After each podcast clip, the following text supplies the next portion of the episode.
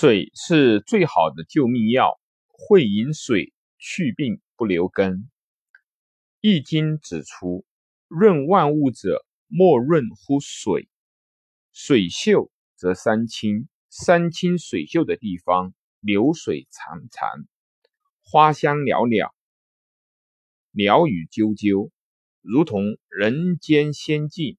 水的灵性浸润了它周围的万物。就连人也不例外。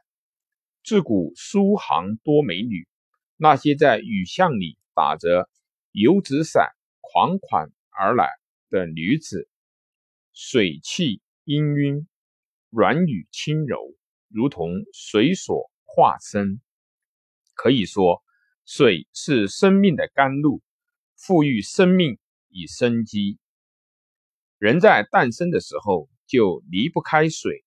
从一个小生命的胚胎期开始，胎儿就完全在母亲的羊水中发育成长。可以说，水就是人类诞生的摇篮，所以才会把大海换作母亲的比喻。水是生命的支柱，人所共知。一般成人每天的饮水量是两千到。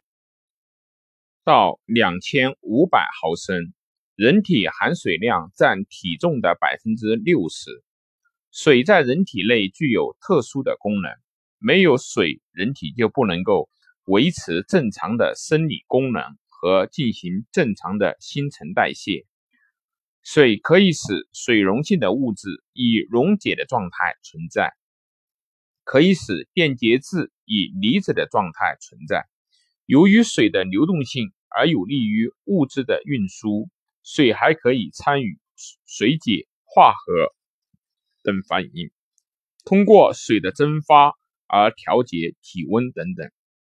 人体如果长期处于脱水状态，体温调节将无法进行，体内各种酶、激素等将难以起到应有的作用。器官、组织会因为缺水而衰竭。缺水又分为等渗性、低渗性和高渗性三种。缺水可致病患，那么及时补充水分，维持体内的津液，就可以作为辅助医疗的手段来治病。